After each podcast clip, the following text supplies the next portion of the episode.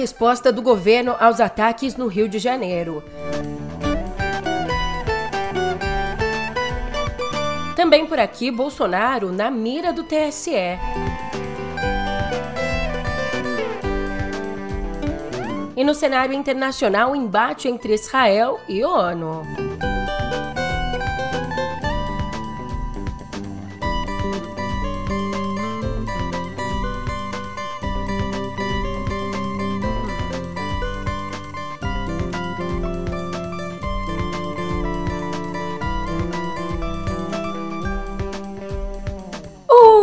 Ótimo dia, uma ótima tarde, uma ótima noite para você. Eu sou a Julia Keck e vem cá, como é que você tá, hein?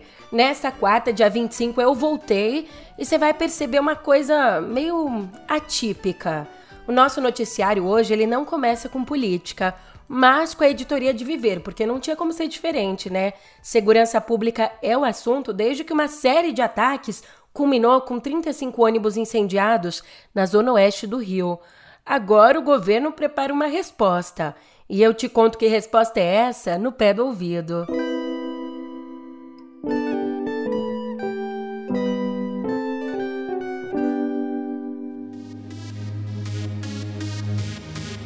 A morte de um miliciano provocou um dia de terror na zona oeste do Rio de Janeiro nesta segunda-feira. Gente! Gente, eu não sei! Desce do ônibus, cadê o motorista?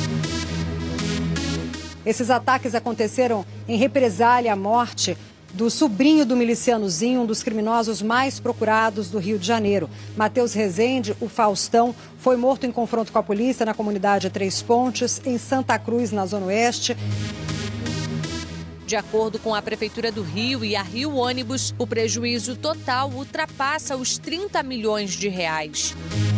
Até a noite de segunda-feira, tinham sido confirmadas 12 prisões de suspeitos de envolvimento nos incêndios. Esses suspeitos, segundo o governador, foram presos por prática de terrorismo.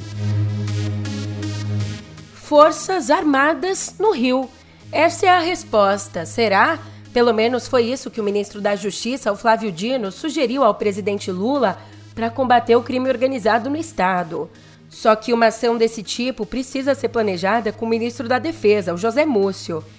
E também nós temos ah, o trabalho possível que está em debate nesse momento no governo sobre um eventual ingresso das Forças Armadas com um papel complementar. Nós não podemos e não vamos substituir o papel do governo do Estado do Rio de Janeiro em respeito à Constituição, à autonomia federativa mas nós estamos apoiando. E a diretriz do presidente Lula é aumentar esse apoio, quem sabe até uma decisão nos próximos dias, com a participação das Forças Armadas para nos ajudar nesse trabalho complementar aquilo que as forças policiais do Estado vivem fazendo. E devido a um contingente restrito, o Dino disse depender do auxílio de outros estados para ampliar o número de agentes da Força Nacional no Rio. Ele também prometeu reforçar a inteligência da Polícia Federal e da Polícia Rodoviária Federal no estado em dezembro, para dobrar a capacidade de investigação das milícias e do narcotráfico. Enquanto isso, o secretário executivo da pasta, o Ricardo Capelli, estuda, junto com o governo estadual, a criação de um grupo de inteligência para atuar na repressão a crimes financeiros dessas organizações. O governador Cláudio Castro, ele sugeriu é, que é, uma, a construção de uma força-tarefa no Rio de Janeiro, coordenada pela Casa Civil do Governo do Estado, junto com a Secretaria de Fazenda, é, com a Secretaria Nacional de Segurança Pública e a Polícia Federal, para tratar especificamente de crime, crimes financeiros, é, lavagem de dinheiro aqui no Rio de Janeiro. A gente sabe que isso é decisivo asfixiar financeiramente as organizações criminosas é decisivo para a gente reduzir o potencial ofensivo delas. O Capelli também classificou os ataques como situação inaceitável, mas disse que ainda é cedo para avaliar mudanças no planejamento da segurança fluminense. O tema não escapou da live semanal. Ali na live semanal, Lula disse ontem que pretende acionar a aeronáutica para atuar nos aeroportos e a marinha nos portos do Rio.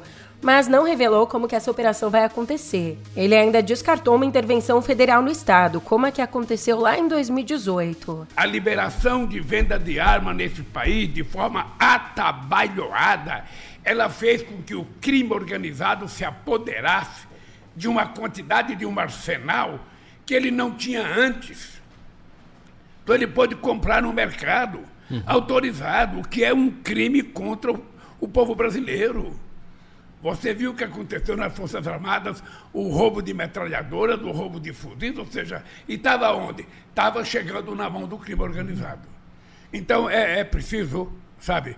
Ontem eu tive uma longa conversa com o Flávio Dino, hoje eu vou ter uma longa conversa com o, o ministro da Defesa, Zé Múcio, e nós vamos ver como que a gente pode entrar e participar ajudando. Uhum. Nós não queremos pirotecnia. Nós não queremos fazer uma intervenção no Rio de Janeiro, como já foi feito e que não resultou em nada. Nós não queremos tirar a autoridade do governador. Nós não queremos tirar a autoridade do prefeito. O que nós queremos é compartilhar com eles, trabalhar junto com eles uma saída. Porque o problema deles passa a ser o nosso problema e a solução desses problemas tem que ser compartilhada conosco e nós queremos ajudar. É isso que nós vamos fazer. Olha, também procurando respostas, membros da cúpula do governo do Rio atribuem a dimensão dos ataques à proximidade do Zinho do local onde ocorria a operação militar que matou Matheus da Silva Rezende. O Zinho só é o líder da maior milícia do estado. Aliás, no rádio que foi apreendido com o vice-líder do grupo, agentes ouviram um alerta para que o 01 fosse protegido. Então, acredita-se que os incêndios foram provocados para dispersar a polícia, garantindo assim a fuga do Zinho. E de acordo com o governador Cláudio Castro, dos 12 que foram detidos na segunda, seis já estão soltos. Já segundo ele, os outros seis que continuam presos têm indícios de autoria e materialidade e, portanto, serão indiciados por terrorismo. Enquanto isso, desembargadores do Tribunal de Justiça do Rio autorizaram por unanimidade a transferência do Rogério Avelino da Silva, o Rogério 157, para o sistema penitenciário do Rio. O traficante da Rocinha, a Rocinha que fica na zona sul do Rio, ele está preso desde janeiro de 2018 em Rondônia, em Porto Velho, condenado a 61 anos por crimes como tráfico de drogas e corrupção. Ele, portanto, vai voltar para o Rio. Os magistrados rejeitaram o pedido da Polícia Civil para que ele permanecesse no presídio federal. Falando de educação agora, que também é importante, o ministro da Educação, Camilo Santana, apresentou ontem ao Lula as diretrizes do novo ensino médio. E entre as principais orientações que ele apontou, orientações que vão ser usadas para a redação de um projeto de lei sobre o tema, entre as principais estão a retomada de uma carga mínima de 2.400 horas de formação geral básica. Agora, no caso de formação profissional, essa carga horária cai para 2.100 horas, mas é somada a 800 horas de curso técnico. Também serão retomadas todas as disciplinas obrigatórias, como espanhol. Espanhol, inclusive, que vai ser exigido em todas as redes em três anos. Os itinerários formativos vão ser delimitados a quatro, devendo contemplar pelo menos três áreas do conhecimento, além da exigência de que as escolas ofereçam, no mínimo, dois dos quatro percursos.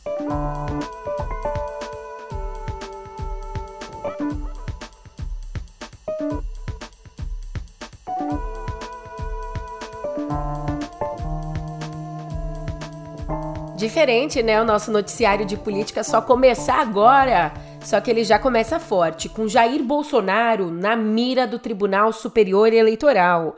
Ontem o TSE começou a análise de mais três ações contra a campanha do ex-presidente em busca da reeleição.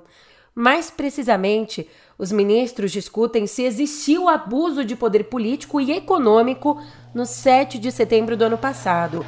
Se Bolsonaro propositalmente juntou as comemorações oficiais do bicentenário com os atos de campanha dele. A vontade do povo se fará presente no próximo dia 2 de outubro. Vamos todos votar.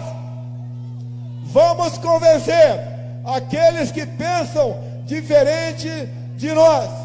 Vamos convencê-lo do que é melhor para o nosso Brasil.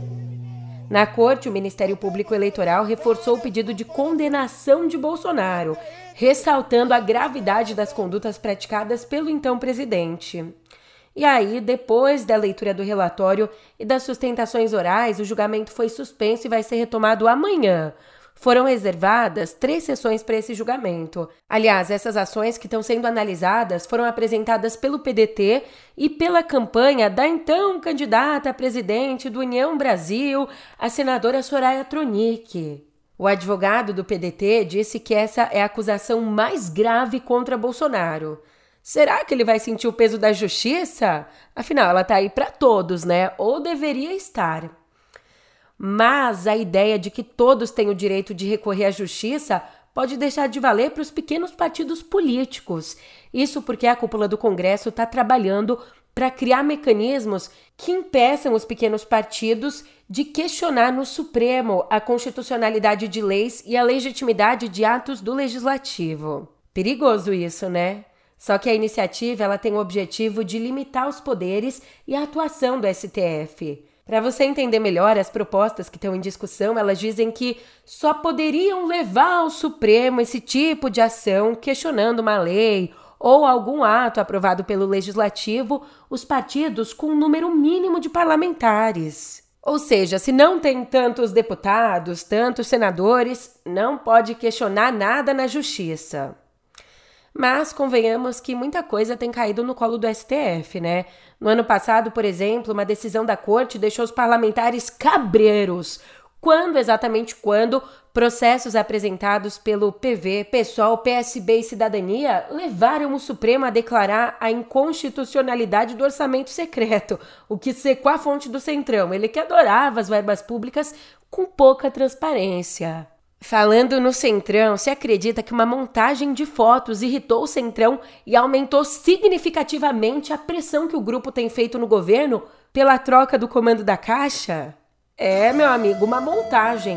Essa obra, que é só um detalhe na coleção Bandeira Brasileira da artista plástica Marília Scarabello, ela faz parte da exposição O Grito, que foi aberta no dia 17 na Caixa Cultural em Brasília. Julia, mas que raios que essa montagem tem de tão problemático que irritou o centrão, aumentou a pressão pela troca na caixa? O que, que ela traz? Meu Deus! Ela traz o presidente da Câmara, o Arthur Lira, a senadora Damares Alves e o ex-ministro da Fazenda, Paulo Guedes, todos os três dentro de uma lata de lixo. Isso aí entra no quesito arte, liberdade de expressão. Don't touch, it's art. Aliados do governo consideram que faltou tato político da Rita Serrano, que é a atual presidente do banco. Ela que já vem sendo fritada porque tem o cargo cobiçado por Lira. Mas depois que o estrago já foi feito, tentando conter aí os danos, depois da repercussão negativa, a Caixa suspendeu a exposição toda sob a justificativa de ser uma manifestação de viés político o que é proibido pelas normas da estatal. Mas a gente não vê aqui só um embate entre governo e centrão. Na verdade, tem embate dentro do próprio governo. E dessa vez é a construção de unidades prisionais privadas que tem dividido o governo. De um lado, o BNDES, do outro, o ministro dos Direitos Humanos, Silvio Almeida. O BNDES, por um lado, ele já apresentou um plano de financiamento para a privatização do presídio de Erechim, no Rio Grande do Sul, e também para a privatização de um outro presídio em Blumenau, lá em Santa Catarina. Ao mesmo tempo, Silvio Almeida faz coro com entidades defensoras dos direitos humanos que consideram inconstitucional a iniciativa, cobrando então da Casa Civil um posicionamento claro. O próprio diretor do BNDES, o Nelson Barbosa, disse ao meio que os dois projetos eles foram herdados da administração Bolsonaro e que sim, apesar do banco ser a favor da proposta, existe uma preocupação com os direitos humanos. Já o chefe da Casa Civil, Rui Costa, evitou se posicionar, dizendo que se trata de uma questão superada pela Constituição. O Ministério da Justiça ele, que não quer se envolver na treta, já avisou ao BNDES que não há interesse em estabelecer parcerias privadas para a construção de presídios federais.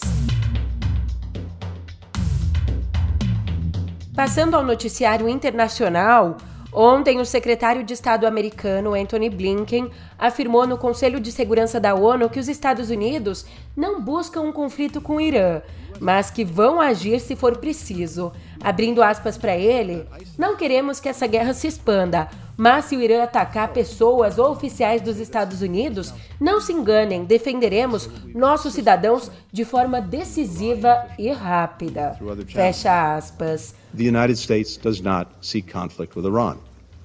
We do not want this war to widen. But if Iran or its proxies attack U.S. personnel anywhere, make no mistake, we will defend our people, we will defend our security swiftly and decisively. Blinken também pediu aos membros do Conselho de Segurança que enviem uma mensagem firme a qualquer Estado que esteja considerando abrir uma nova frente de guerra contra Israel ou outros países aliados. Mas o Conselho de Segurança pegou fogo. Ainda lá, a gente viu um embate diplomático entre a ONU e Israel.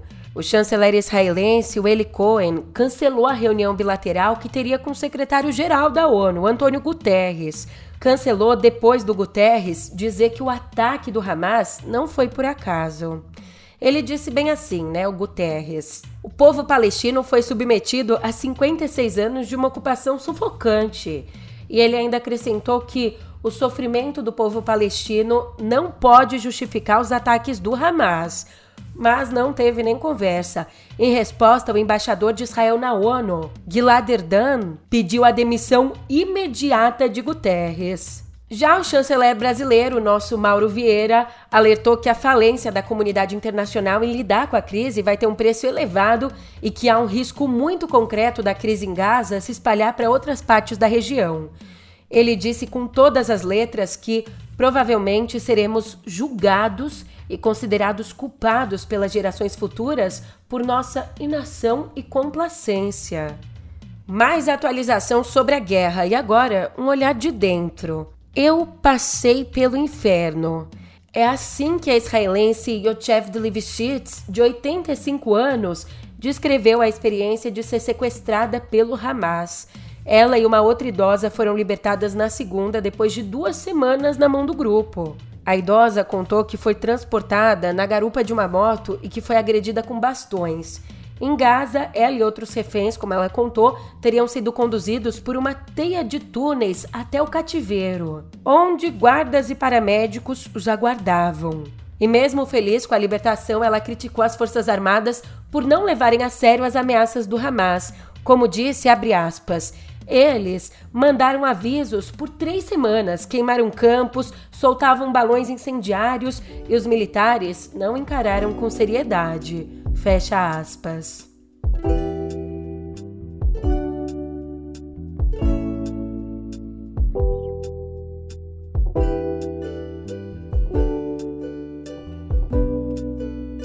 Vem cá, você já assistiu Retratos Fantasmas, o novo filme do Kleber Mendonça Filho que vai representar o Brasil no Oscar?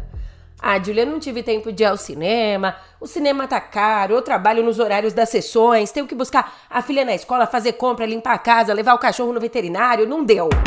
Seus problemas acabaram. A partir do dia 2 de novembro você vai poder assistir no conforto do seu lar, porque o longa estreia na Netflix. E foi o próprio diretor que contou isso pra gente num comunicado que diz assim: abre aspas. Depois de uma trajetória incrível no cinema, com mais de 80 mil espectadores e 10 semanas em cartaz, é muito bom saber que Retratos Fantasmas vai agora chegar a um novo público, e especialmente a pessoas que não têm acesso à sala de cinema em suas cidades. Fecha aspas. É bem interessante ele ter tocado nesse ponto do acesso ao cinema, porque o filme ele conta a história de Recife a partir das salas de cinema da cidade, que movimentavam a população e ditavam comportamentos lá atrás. Eu amo o centro do Recife. Tem um clima de quem foi abandonado sem grandes explicações.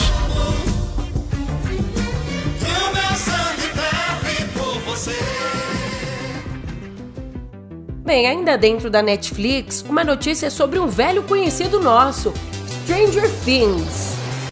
Olha que coisa doida. Se você já assistiu a série, Assim como eu, você pôde perceber as crianças, protagonistas, envelhecerem ao longo das temporadas. Normal. Mas agora isso pode ser um problema que a tecnologia vai ter que resolver. É que a greve do Sindicato de Hollywood, olha como tá tudo interligado. Essa greve paralisou as gravações por muito tempo. Aí eles envelheceram ainda mais, normalmente, e esse envelhecimento do elenco vai fazer com que a equipe tenha que usar ferramentas para que eles pareçam mais jovens. Mas, de acordo com o produtor, o Sean Levy, o grupo está preparado para lidar com as discrepâncias que precisem de alguma correção. Nas palavras dele, nosso departamento de cabelo, maquiagem guarda-roupa é bastante excepcional, usando fantasias, perucas e maquiagem para combater o envelhecimento. Lembrando que o resultado dessa transformação a gente vai ver não sei quando, porque a quinta e última temporada ainda nem tem data para lançar. Mas as coisas não são tão mágicas assim no mundo da música. Elas só são como são. E por isso a gente se depara com uma despedida. A banda de trip hop inglesa Massive Attack anunciou ontem a morte do guitarrista Angelo Bruschini, que enfrentava um tipo raro de câncer de pulmão em julho, o próprio músico tornou público o diagnóstico, afirmando que escreveria um livro e já adotando um tom de despedida. Na época, ele disse assim: Tive uma vida ótima, vi o mundo muitas vezes, conheci pessoas maravilhosas, mas a porta está se fechando. Ele se juntou ao Massive em 1995 como guitarrista contratado, tornando-se integrante oficial três anos depois.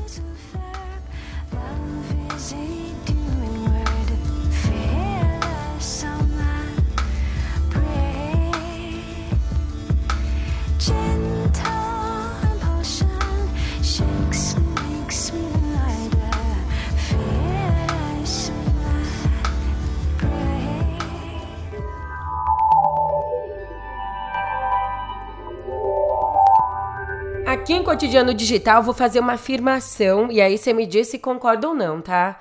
Facebook e Instagram prejudicam a saúde física e mental de jovens. E aí, o que, que você acha? Eu não ouvi o que você disse, então me escreve no Twitter do meio ou manda para mim no meu Twitter mesmo, arroba Maza, me liga, me manda um telegrama. Independente, no fim das contas, é, do que, que a gente acha, esse foi o argumento usado por 33 estados americanos, entre eles Califórnia e Nova York, estados que entraram com um processo na justiça contra a Meta. A ação, que corre num tribunal californiano, segue investigações que começaram em 2021 sobre os métodos das duas plataformas, métodos considerados viciantes pelas autoridades americanas. Então eu trago agora um pouquinho do que dizem os procuradores gerais dos estados que entraram com a ação. Eles dizem assim, abre aspas, a Meta explorou tecnologias poderosas e sem precedentes para atrair e finalmente prender jovens e adolescentes com o objetivo de obter lucros. Fecha aspas.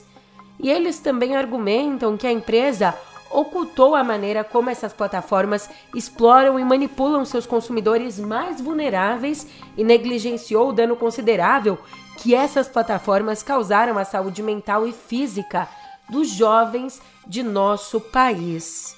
Então, com as ações, os estados pedem que a meta encerre essas práticas e pague multas.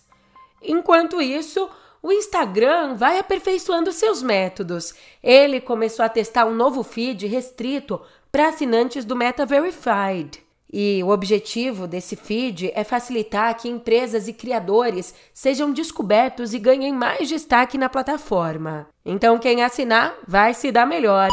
Só que hoje em dia o plano de assinatura Meta Verified custa 11 dólares e 99 ou 60 reais na web e 14 dólares e 99 ou 75 reais no aplicativo. Custa tudo isso, você acredita?